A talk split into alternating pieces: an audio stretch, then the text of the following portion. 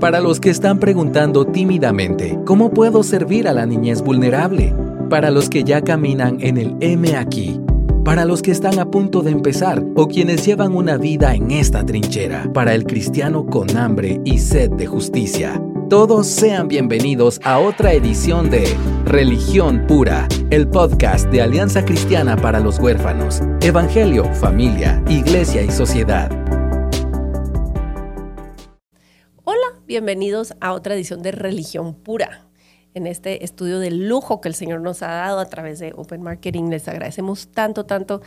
Y este, Pau, gracias por traer un tema tan enriquecedor, tan profundo, tan necesario a todos los que estamos trabajando eh, con poblaciones vulnerables directa o indirectamente. Eh, la verdad es que ha sido una bendición la conversación pasada y este, quiero recomendarles a quienes nos escuchan que eh, nos escuchen en la plataforma, que nos escuchen, déjennos un rating, dennos una calificación. En algunas plataformas puedes dejar comentarios. Esto nos ayuda a que más personas sean alcanzadas por el podcast. También lo pueden compartir por WhatsApp, lo pueden compartir el enlace en sus redes sociales. Esto simplemente esparce eh, el contenido y nos ayuda. Nosotros trabajamos a base de pura donación y de eh, boca en boca. Entonces, el Señor le ha placido usar esta, eh, este medio para poder expandir el trabajo del reino y gracias a Dios, o sea, pueden creer lo que hemos vivido. O sea, David, empezamos grabando esta cosa hace cuánto? ¿Tres años? ¿Cuatro años? Este año cumplimos cinco. Puedes creer. Va, no, no lo puedo creer. Y nos sorprende cada vez que alguien de otro país nos aborda y, ay, eh, los escuchamos. Nos asombra cada vez que alguien de otro país este, nos aborda y nos dice, me han ayudado o yo estoy mentoreando ahora o yo este, estoy informándome, vamos a adoptar o, adoptamos y ustedes nos alentaron y qué sé yo, eso nos, nos sorprende todas las veces porque no imaginamos el alcance que tendría.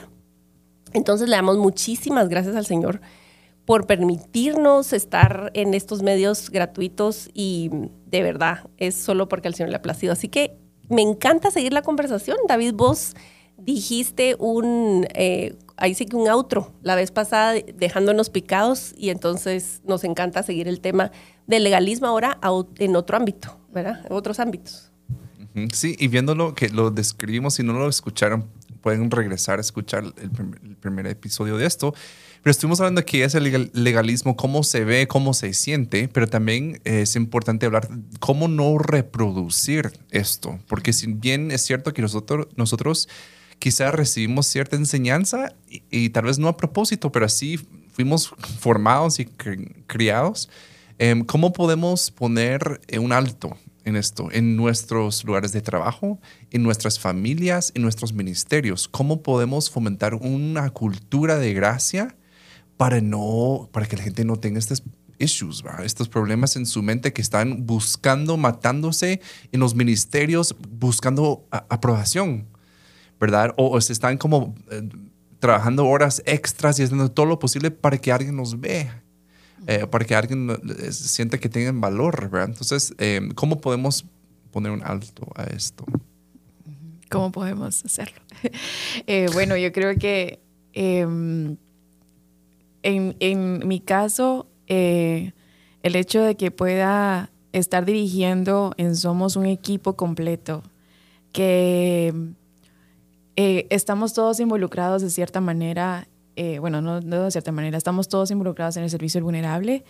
Eh, es una tentación que sigue estando presente a pesar que somos de una iglesia donde se predica el Evangelio siempre, pero sí requiere de prácticas o límites muy específicos para que no pasemos esta línea de la gracia en el servicio vulnerable al legalismo, ¿verdad? Que estoy cumpliendo con ya sea que nosotros estemos involucrados en el servicio vulnerable por trabajo, como es mi caso, o como eh, algo extra en tu tiempo, que, que, es un tiempo extra y que no sea parte de tu trabajo.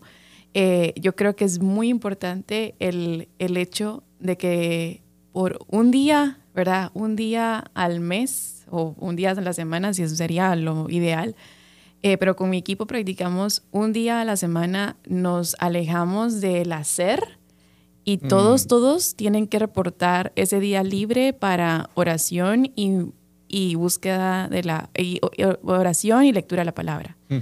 Entonces, en nuestro caso, tenemos una gran ventaja que es nuestro trabajo, ¿verdad? Entonces, yo puedo decirle a mi jefe, que es bien buena onda, por cierto, le mando saludos, eh, le puedo decir a mi jefe, me voy a, em, me voy a alejar una semana, este es, mi, este es mi día del mes que estoy fuera porque necesito orar, ayunar y tener tiempo en la palabra del Señor. Ese es un privilegio que yo tengo, ¿verdad? Por ser parte de una iglesia. Pero si tú no eres parte de una iglesia y estás involucrado en el servicio de huérfano, trata de tener una rutina eh, o un límite una vez al mes, un sábado o un domingo, donde de verdad te desconectes del servicio, del hacer y demás y contemples la gracia del Señor en tu vida, por medio de su palabra especialmente, por medio de la oración, si puedes ayunar, hazlo, pero yo creo que las disciplinas espirituales en el servicio al vulnerable son esencial para permanecer en la gracia y no caer en el solo en el hacer. Mm. Eh, el, el, edificarnos y el nutrirnos en el ser, en lo que somos en Cristo, sí requiere de tener un, de apartar tiempos específicos, mm. ¿verdad? Entonces, les mencionaba que esa es una práctica que nosotros hacemos, pero para muchos se puede ver de forma diferente. La cosa es aquí, es apartar un tiempo en, en, en el hacer y creer que el Señor sigue teniendo el control, aunque yo no mm. esté presente, ¿verdad? Aunque, eh, no sé, yo no pueda ir ese día a, a, lo que normalmente hago los sábados de servir comida a, a, las personas de la calle, pero un día lo voy a dedicar a que el Señor, a creer que el Señor sigue teniendo eh, el control de su obra y yo tengo que tener un, tiempo solo para Él, ¿verdad? Entonces creo que las disciplinas espirituales son un punto muy importante en el crecimiento de la gracia. Eh, como adultos y si estás dirigiendo un grupo, y especialmente si sos un líder de una mm. iglesia que tienes staff, eh, trata de tener, darle, darle la libertad a ellos o incluso que te rindan cuentas de un día al mes o un día cada 15 días que ellos se puedan apartar y tener este tiempo con el Señor, ¿verdad? Mm. Creo que es una de las prácticas muy importantes. Ajá, gran, qué lujo, de verdad, qué lujo. Y qué triste que yo estoy diciendo qué lujo, porque mm. debería de ser algo tan en la fibra natural de, del ritmo de la vida cristiana y lastimosamente no es. Y me haces recordar, eh, digamos, o más bien me haces, me suenan alarmas de que nunca tenemos que perder de vista nuestro contexto, sobre todo aquí en Guatemala, lo que hemos vivido, es que se premia eh, el obrar, se premia muchísimo la fidelidad en el servicio y cuando yo estoy diciendo estas palabras aquí en este contexto en Guatemala es qué estás haciendo bajo un título en, el, en la congregación, o sea, en el templo, con un puesto, ¿verdad vos? Em, entonces es muy triste. Es muy triste porque para mucha gente mi relación con Dios es lo que estoy haciendo en mi ministerio, mm. en mi privilegio. Eso es clásico, ¿verdad vos? Y entonces es una tragedia porque tu identidad viene totalmente ligado, lo que tú pensás que vales, lo que hemos estado hablando, era lo que tú eh, consideras aprobación, viene ligado a lo que se nota que estás haciendo en la plataforma o en público, en medio de, tu congregación. Entonces, qué tremendo, porque el hecho de que tengas un liderazgo consciente de, tu, de la debilidad humana, porque no es que particularmente, uy, Paola necesita irse a ayunar, todos lo necesitamos, ¿verdad? Y solo tener un, un, liderazgo consciente de esa necesidad en nuestras almas y que los anime a tener lo más importante, que es esa verdadera relación con el Señor, es maravilloso, ¿verdad? Eh, yo recuerdo, y lo he contado muchas veces porque es que a mí me rompió el corazón, me rompía el corazón, eh, porque no era una escena aislada. Ver señoras que tenían una criatura de días de nacidos, sea, te hablo de, una semana o menos, pero estaban en el retiro de matrimonios y estaban en, el, en la actividad de no sé qué. Y yo así como, eh, tú no estabas embarazada. Sí, ya nació, pero es que primero va el servicio al Señor. Ay, y entre más aprendo, por ejemplo, acerca de apego, acerca de trauma infantil, digo, no, tu servicio es con tu recién nacido, aprendiendo sus ritmos, dándole lactancia o la pacha con tu presencia, con tu olor, ¿verdad vos? Entonces, eh, no hay que perder de vista que en nuestro contexto, todo lo que acabas de decir, Pau, tal vez la gente ni siquiera lo alcanza a visualizar porque para ellos eh, o sea, todo lo que dijiste es como abstracto o tiene otro significado. Qué grueso. Y, y, poniéndolo en contexto que lo estás diciendo, creo que sí, probablemente no va a ser, voy a dejar de ir a servir en este momento a personas necesitadas, como yo estaba mencionando. Puede ser, este día no me voy a ir a, no voy a, ir a la reunión de mujeres o no voy a ir a, a, a, una, a la reunión de jóvenes que tenemos, por ejemplo, todos los sábados sino que de verdad quiero tener un tiempo con el Señor, ¿verdad? Un tiempo, esas, esas disciplinas espirituales, o incluso voy a estar presente, uy, yo me perdí tantas cosas de mi familia por estar sirviendo, ¿verdad? Y, y yo veo las consecuencias de, o sea, de mis papás, de mis hermanos, mm. porque yo tenía reuniones todas las noches, tenía reuniones todos los sábados, los domingos tenía que servir. Eh, entonces, voy a estar presente para mi familia hoy, ¿verdad? Puedo decir que no, esa libertad de, justamente que estoy segura de que eh, voy a servir, eh, perdón, voy a estar donde el Señor quiere que yo esté, ¿verdad? Mm. En este caso puede ser estando yo sola con Él o algunas ocasiones voy a estar con este familiar que está sufriendo, mm. ¿verdad? Y, y, de esta forma voy a pasar mi sábado en lugar de atender o, o, marcar mi tarjeta en el grupo de jóvenes o en el grupo de mujeres o lo que sea. Yo creo que tenemos que estar bien conscientes eh, que nuestra cultura guatemalteca, ¿verdad? Sí nos lleva a sacrificar mucho eh, la familia o personas o, personas que el Señor nos ha puesto con un propósito especial alrededor, con una excusa de si no estás, sos un pecador o si no cumplís, no estás agradando al Señor, etcétera, ¿verdad? Entonces, creo que tener la libertad de preguntar al Señor qué es más importante para ti, ¿verdad? Mm. Y tener esos límites en cuanto en disciplinas espirituales que también nos incluye rendición de cuentas, nos incluye el apartarnos, ¿verdad? Como es el, el ayuno, el apartarnos un momento de nuestro mundo caótico y enfocarnos en lo que el Señor nos ha llamado, ¿verdad? Eh, entonces, eh, creo que, que sí, viendo lo el ejemplo que tú ponías, eh, mi adolescencia estuve más metida en la iglesia que estando, hay cosas de mi familia que yo no recuerdo y, y no de, de, mi hermano que tal vez me pudo haber necesitado o que pude haber estado más para él, más que haberme necesitado, pude haber estado más para él. Mm. Y, y, no estuve porque estaba y sirviendo o haciendo o solo cumpliendo con presencia, ¿verdad? Que me vieran y ah, está Poli, porque Poli era como me conocen, eh, nunca, nunca falla o siempre su trabajo es excelente y demás, una aprobación de, de mm. otros, ¿verdad? Y más que lo que el Señor nos ha llamado a hacer. Y, mm. y creo que sí, lo que dice Jesús, ¿verdad? Que, que, al día final que va a decir, espero que nos digan, eh, muy bien, bien hecho, siervo fiel, ¿verdad? fuiste fiel. Y, en diferentes ocasiones le dijiste, fuiste fiel con lo poco, sobre mucho te daré. Y sí, hablamos aquí mucho también de la fidelidad, pero aquí un gran como para mí es un giro de, de perspectiva. ¿Fidelidad a qué?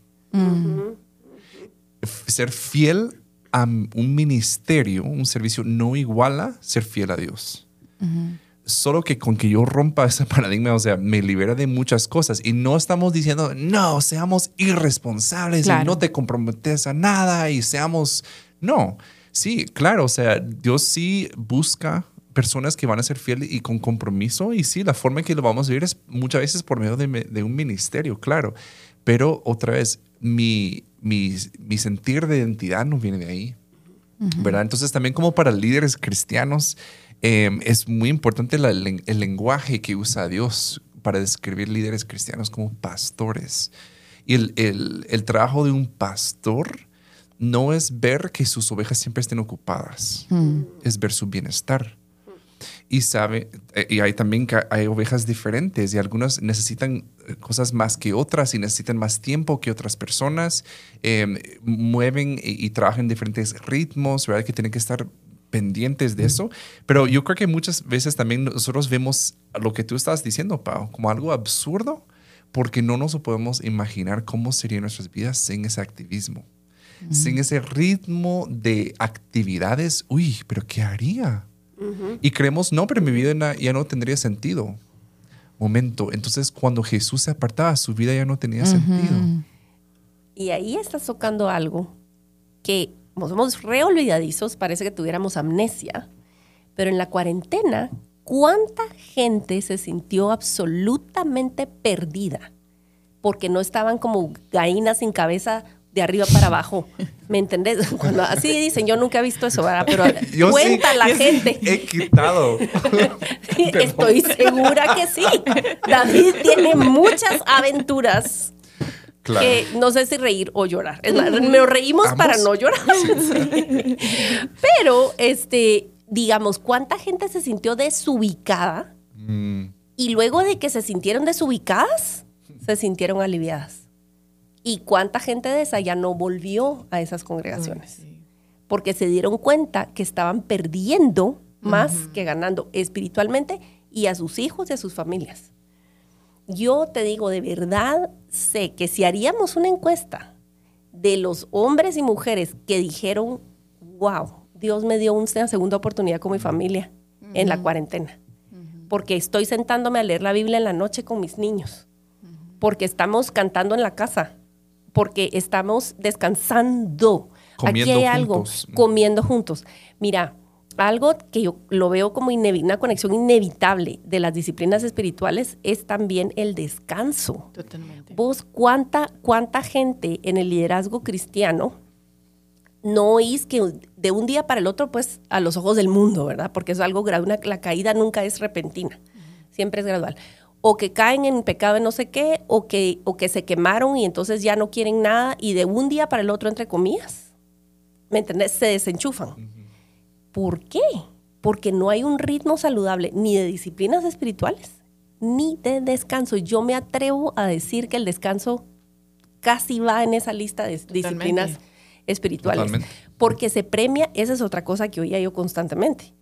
Ah, mire, con fiebre, pero mire, vino a servir. Mi- ahora ni modo, por el COVID no te quieren ni cerca, ¿verdad? Pero era muy premiado, o sea, muy reconocido. Mire, la acaban de operar, pero mire, ahí está, ¿verdad? En el parqueo. Y vos así como, ah, y yo de verdad, mucha, yo me sentía de verdad loser, o sea, yo me sentía súper eh, eh, chambona, o sea, así decimos en Guate, o sea, me sentía súper a la que chillona. Pero yo decía, pero si me siento mal, estoy mareada, tengo sinusitis, o- ¿me entendés? O qué sé yo. ¿Por qué mi cuerpo está necesitando descanso? Y eso es cuando llegas a un extremo. Pero cuando es normal, querés dormir, o sea, necesitas dormir ciertas horas, tu cuerpo fue hecho para eso. Necesitas parar y almorzar como la gente. O sea, tener, digamos, por ejemplo, en, en tu caso que tienen equipos de trabajo y todo, en oficina. O sea, irte de largo y que la gente esté en reunión y que no sé qué 10 horas sin comer, eso no glorifica a Dios. Totalmente. Perdónenme, o sea, puede ser ejemplo así súper, así como tonto si querés, pero son pequeñas cosas que forjan una cultura. Y es como un orgullo, así no com- ni comimos, porque pasamos ocho horas. Qué desagradable, qué asco, pues yo no quiero formar parte, o sea, a mí me gusta que nosotros glorificamos a Dios partiendo el pan. Ustedes de verdad, de los de lo más, o no me dejarán mentir aquí en el estudio, solo Carlitos, que está aquí, no se fue con nosotros a Chile. Pero de lo más maravilloso que pudimos experimentar en la cumbre, tras bastidores, señores, que son muchas aventuras lindas, fue partir el pan en paz. Alquilamos una casa, no fue hotel, y comíamos Uy, sí. Harto pan. harto pan. pan. harto pan. Jalea, mantequilla Y pan. y té. Y pan y té. y té. Miren, chilenos, aquí estoy con mi té, sean orgullosos de mí. Pero digamos, te digo, creo que yo alabo a Dios porque hemos entendido que el ritmo del trabajo, cuando haces el trabajo, cuando toca. O sea, si quieren leer algo bueno acerca de esto, es aprovecha ver el tiempo de Ana Ávila y sigan en las redes. Da consejos muy sabios. Y dentro de eso es, cuando es hora de trabajar, trabajas y trabajamos duro, pero gozamos duro. Y también partimos el pan y es, o sea, son ritmos maravillosos y te hacen amar el trabajo, que no se siente como trabajo. Lo que vos dijiste en el episodio pasado. O sea, es trabajo, pero la verdad es que se goza, porque hay un ritmo, ¿me entendés? Que no te hace sentir como que estás ganándote algo con una presión in- in- eh, insana, ¿verdad?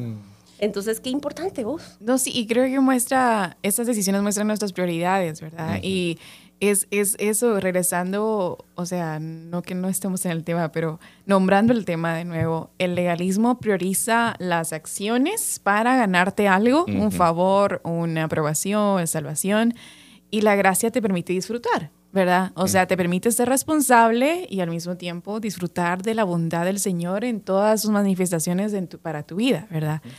Y, y, justamente creo que cuando nuestra prioridad son las acciones, dejas a la persona hasta abajo, en un ministerio, especialmente en el servicio vulnerable.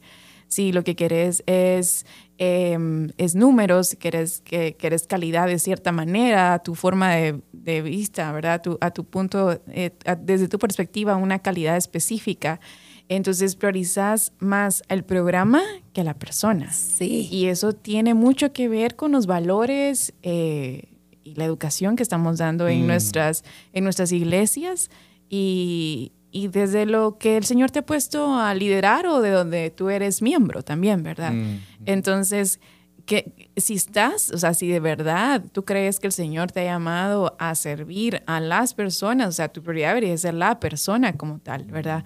Eh, no de, eh, entonces, en eso, llevarla a, a, que la persona tenga libertad de decir, hoy quiero priorizar estar con este tiempo, en estos tres meses, acabo de tener a mi hijo, voy a estar tres meses dedicado a, a él o ella y disculpen, no voy a poder estar visitando un orfanato este tiempo eh, y está bien, ¿verdad? Esa libertad te da porque, o sea, esa libertad es manifestada porque estás priorizando a la persona más que al programa, a la iglesia, al nombre. Y resulta ser que cuando el ambiente de trabajo ministerial, laboral, lo que buscas, cuando el ambiente es ese, resultas también haciendo objeto a la persona que está sirviendo. Mm. O sea, no solo haces objetos a tu equipo, mm. así como si no a la talla, y entonces aquí ansiedad, aquí cosa, y, y se sienten como que están jugando ajedrez con vos no solo es adentro, eso se va a reflejar en cómo tratas al prójimo que se supone que está sirviendo. Totalmente. La gente se vuelve cosa. ¿Vamos? Un éxito, un número que serviste, sí. una estadística más a la que llegó tu, bondad. Totalmente. No, y, esto va a sonar demasiado extremo, pero estuve leyendo algo hace poco, que ese es el primer paso también para todas las cosas más horribles que han pasado sobre la faz de esta tierra, es que se comienza ay, esta palabra, ¿cómo se dice? deshumanizando. deshumanizando a las Buena personas. Palabra. ¿Verdad? Porque se decían, en Ruanda son cucarachas, en eh, Alemania los judíos son, ¿cómo se llama? Ratas. ratas.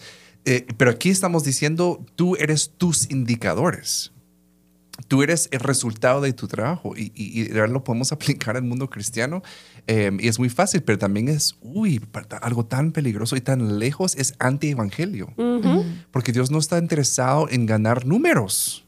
¿Verdad? Em, entonces es, es, algo muy peligroso para nuestra alma y creo que lo que dijiste es súper adecuado porque realmente el antídoto al legalismo es descanso. ¿Sabes por qué? Porque me estoy obligando a recordarme a mí mismo, el mundo no depende de mí, Dios no depende de mí, el ministerio no debe depender de mí, y si eso es bandera roja, porque ni siquiera el mismo ministerio de Jesús, eh, cuando Él murió, floreció el ministerio, ¿verdad? Y, con todos los eh, apóstoles también. Entonces, eh, tenemos que estar muy conscientes de que, que, si no estamos priorizando el descanso, eso es crear un ambiente en donde el legalismo va a florecer y, y, yo creo que, bueno, también compartiendo el testimonio de cómo ha funcionado nuestro equipo, pasamos un año diciendo todos, ¿verdad? Eh, ay, tenemos que apartar un día. Y, y se nos, o sea, de verdad, si no pones un, un, límite, se te llenan las cosas y de verdad son cosas muy buenas las que puedes hacer. O sea, se te llenan las cosas de servir al gobierno, de ir a un orfanato, de eh, etcétera, etcétera. Cosas muy buenas. Y se nos pasaban los meses, así se nos pasó tal vez el año pasado. Y eh, porque son muy buenas, pero hay algo mejor, ¿verdad? Mm. Eh, entonces, y es justamente es estar con el Señor, ¿verdad? Y tuvimos, como testimonio, tuvimos que apartar una semana, o sea, nuestro calendario está en esta semana del mes cada quien tiene que reportar qué día va a estar fuera. ¿verdad? Hmm. Entonces tuvimos que hacer esa obligación porque para nuestro corazón sigue siendo tentación el estar obrando, obrando, obrando, a pesar que estamos en una iglesia con que también se nos da esa libertad, pero tu humanidad quiere cumplir, cumplir, cumplir, recibir felicitaciones, felicitaciones por tu buen trabajo, etcétera. Entonces tuvimos que apartarlo, calendarizarlo y por lo que la rendición de cuentas en esto es muy importante. O sea, la rendición de cuentas de cuántas veces yo eh, todavía eh, con, eh, en, el, en, el, crecimiento que el Señor me ha permitido tener en el Evangelio, todavía sigo luchando con la aprobación del hombre, ¿verdad? Y tengo que dar cuentas de eso muy seguido, ¿verdad? Y tengo grupos de, cercanos a que les puedo confesar con lo que estoy luchando. También tengo a un jefe pastor muy interesado en esa área de mi vida, de que estar viendo cómo voy progresando en esto o recordándome las verdades del Evangelio. Entonces, la rendición de cuentas en este punto del legalismo, y especialmente, como vos decís, el antídoto, el descanso, eh, es esencial, ¿verdad? Aunque sea una persona que tengamos, ¿verdad? y, claro, creo que otra vez estoy hablando de un, de un escenario ideal en el, en el cuestión de, de, en mi caso, de trabajo, que estoy trabajando en una iglesia y puedo tener esos descansos, pero para ti tal vez que no estás sirviendo en una, que no estás trabajando desde una iglesia, que no puedes apartar todo un día, pues creo que también el identificar qué momentos, así sea una vez cada dos meses, eh, pero qué momentos en tu, en tu rutina puedes apartar y a quién estás rindiendo cuentas te va a ayudar mucho, ¿verdad? Y también identificar con qué estás luchando para no descansar. ¿verdad? con qué pensamientos o con qué, mm, eh, sí, con qué, con qué luchas eh, te enfrentas para no pensar que tu tiempo con el Señor es más importante que las otras cosas, ¿verdad? Entonces la comunidad, la rendición. y, también solo quiero eh, también mencionar aquí que yo no trabajo en una iglesia, eh, pero con Andrea, hasta, mi esposa, hace años eh, aprendimos de Jed Medefin, que es el presidente de eh, la organización en, Estados Unidos. Em, y él decía que cada seis meses, creo que van como 48 horas, o 24 creo que toman él y luego su esposa separado. Entonces lo implementamos y ya llevamos como cuatro años haciéndolo, que cada seis meses nosotros tenemos como un descanso de 48 horas, que puedo ir yo Em, y he hecho cosas donde estoy solo. Una vez fui a acampar, solo 48 horas. Ella también lo hace, pero tenemos eso y podemos programarlo porque es una prioridad. ¿Verdad? Si no es una prioridad, ah, es que ah, imposible. Ustedes porque pueden. No, lo priorizamos. Tú priorizas otras cosas, ¿verdad? priorizamos ver deportes o hacer otras cosas pero debe ser algo fundamental en nuestras familias y vamos a entrar un poco eso para ir terminando con los hijos. Cuando nuestros hijos ven, uy, ellos priorizan el tiempo solo, que también es otra mm. práctica espiritual, el silencio, mm. y que también no necesitan estar haciendo para tener valor, ¿verdad? Pero se puede programar, y solo para dar un ejemplo fuera de la iglesia, que se puede hacer en tu propia familia. Algo súper, bueno, aparentemente pequeño para para fomentar un ambiente de más gracia en nuestra casa. Yo crecí, eh, uno de mis papás era, era em, de esta manera. Yo hacía algo indebido, qué sé, una malcreencia o lo que sea, y entonces em, era mi mamá. Mi mamá eh, reaccionaba de una manera, digamos, no sabía cómo manejar eso, y entonces eh, sentía yo que se alejaba emocionalmente. Mm. Entonces, eh, como no sabía cómo hacerle, y esto era muy, muy raro, porque mi mamá y yo nos llevamos muy bien, pero ella como que se cortaba, ¿verdad? Mm, y mm. entonces como había un alejamiento. Y obviamente eso te, te muestra, te entrena, ¿verdad? A que yo tengo que portarme bien para tener la mirada de mi mamá o el toque de mi mamá o los chistes de mi mamá o el tono de voz amable, ¿verdad? Eh, entonces yo procuro, he procurado y es algo que me ha costado años, ¿verdad? De cuando uno de mis hijos X pasa cualquier cosa, un disgusto o una falta de respeto, lo que vos querrás, se ataca el asunto, lo, lo abordo y a veces muy torpemente, pero lo abordo y luego lo olvido. Y reanudamos mm. la cena y yo, y yo te hablo normal y continuamos, aunque a veces cuesta un poco más que otras, pero procuro que no se rompa la relación. Ajá, ajá. Porque yo quiero que sepa que el amor está ahí, Hmm. que lo que pasó no está bien, lo que hiciste, lo que escogiste o qué sé yo, no está bien, pero te sigo queriendo, sos mío, ¿verdad? Y eso es gracia. Exactamente. Y es algo Mm. parec- aparentemente pequeño, pero que yo tomé nota. Yo dije, "Mm, yo estoy repitiendo ese patrón. Y no puede ser. Y tampoco se trata de no tener conciencia y decir, si yo estoy demasiado furiosa, demasiado lo que sea, sí, lo más sabio es alejarte para no lastimar. Pero si hay una molestia, ¿verdad? O lo que sea, es continuar la relación, atender la cena, conversen lo más normal posible, porque seguí siendo mío. ¿Me entendés? Sí, sí. Por sí, es una forma de castigo, right? Lo vemos, que estamos castigando, eh, privando nuestra, y no solo nuestra presencia física, pero emocional, ¿verdad? Eh, y los niños lo detectan así, ¿verdad? Eh, muy difícil. Pero también sabes, cuando estás diciendo eso, es como, "Ah, a mí todavía me cuesta tanto creer que Dios es así, Exacto. que yo cuando peco, estoy como, tengo que pasar un tiempo que, ay, Dios de pronto está bravo conmigo y no, ni siquiera me quiere ver y, y paso un tiempo así como con pena y como, de verdad, perdóname, perdóname, como si estuviera en juego. O sea, ¿será que esta vez? O sea, ¿verdad? Pero, pero también fui entrenado de cierta forma. Entonces, en nuestras casas lo podemos hacer de otra forma, como tú estás haciendo con cosas pequeñas. Sí, algo tan aterrizadito, o sea, tan pequeño aparentemente, pero que creo que al final te lleva a, a tener conciencia de los pequeños ejercicios Sí. Que te enseñan cómo es el amor, ¿verdad? Sí, el, el mensaje de apartate o tiempo fuera a un niño es cuando tú estás enojado, yo no quiero estar cerca, no, no puedo estar cerca de ti, ¿verdad? Entonces, eh, la forma que ahí sí que corregimos, ¿verdad? O se corrige en un lugar, puede reflejar también esta tendencia, crezco haciendo cosas buenas para ganar la aprobación de mis papás, o he comprendido que aunque me equivoco, mis esfuerzos están para ahí y esa es una inspiración para hacerme cosas buenas después. O sea, me inspiro porque a pesar de las cosas malas han estado presentes. Entonces, eh, qué, qué bueno poder contribuir a, ese, a esa respuesta en amor a mis papás haciendo cosas buenas porque me han demostrado que su amor es incondicional, ¿verdad? Entonces, tiempo, ajá, este, este es ejer- estas pequeñas cosas como tiempo fuera o ándate para tu cuarto porque no te quiero ver ahorita, esas expresiones es justamente, ¿verdad? Es atribuyen a nuestro pensamiento el legalismo, ¿verdad? No eres, no haces cosas buenas, no estoy para amarte.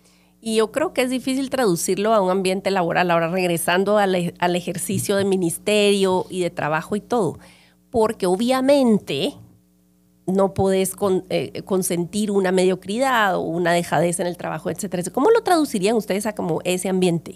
El tema de extender gracia. ¿Sabes? Que, que algo, un principio que para mí eh, es transversal, tanto en el hogar como en el trabajo, eh, que es que tú vas a dar palabras donde se asigna valor independientemente de la conducta.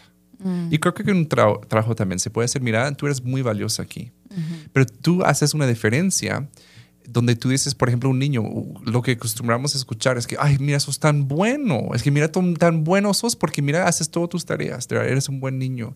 Y atribuimos ahí sutilmente, tú vales porque haces estás bien.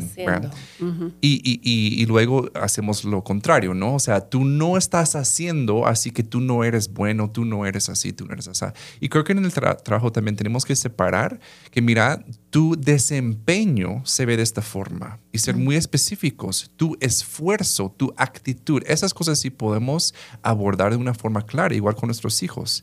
No vamos a decir como, mira, tú eres tan buena porque siempre me haces caso.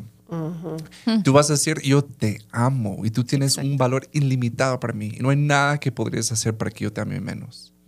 Y en otra conversación, mira, has, has estado haciendo todas tus eh, tareas. De verdad, aplaudo tu esfuerzo. No a ti como persona, tu esfuerzo, porque eso es lo que te lleva aquí, o sea, de hacer tan buenas tareas. Igual en el trabajo, mira, tu, tu desempeño es muy bueno. ¿verdad? Estás haciendo esto bien, ¿verdad? Aparte, tomas tiempo para, y dependiendo, ¿verdad? Si trabajas en un call center, no va a ser como que, mira, tienes un valor ilimitado para mí. O sea, ¿verdad? O sea, hay que tener cuidado. Ay, pobres call centers. Los amamos call centers. Pero me dijeron que tus jefes no andan llenando Sí, tu ajá. tanque emocional, pues. Claro, claro. No, o sea, no es tengamos una- expectativas claras. si estás en un call center, Es- No, vas- sí. ve, ve a, No ve a tu busques- congregación. Sí, no busques tu aprobación. tu No, call center. conéctate Porque a se tu- trata de tu desempeño, la verdad. Tú estás ahí porque trabajas. Exacto. Pero no tu valor como persona, y eso sí podemos diferenciar. Exactamente.